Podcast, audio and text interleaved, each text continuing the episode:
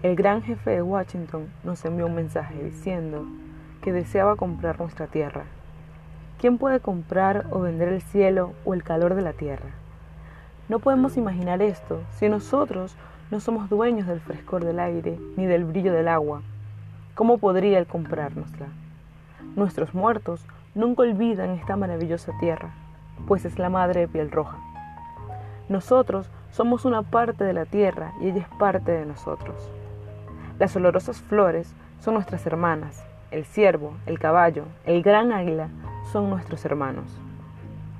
Las rocosas alturas, las suaves praderas, el cuerpo del potro y del hombre, todos pertenecen a la misma familia. Si os vendemos nuestra tierra, tenéis que saber que es sagrada, y nuestros hijos tienen que aprender que es sagrada. El murmullo del agua es la voz de mis antepasados. Los ríos son nuestros hermanos. Ellos apagan nuestra sed. Pero mi pueblo pregunta, ¿cómo se puede comprar el cielo o el calor de la tierra o la velocidad del antílope?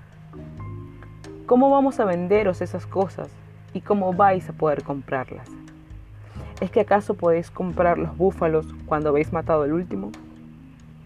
¿Cómo puede un hombre apoderarse de su madre?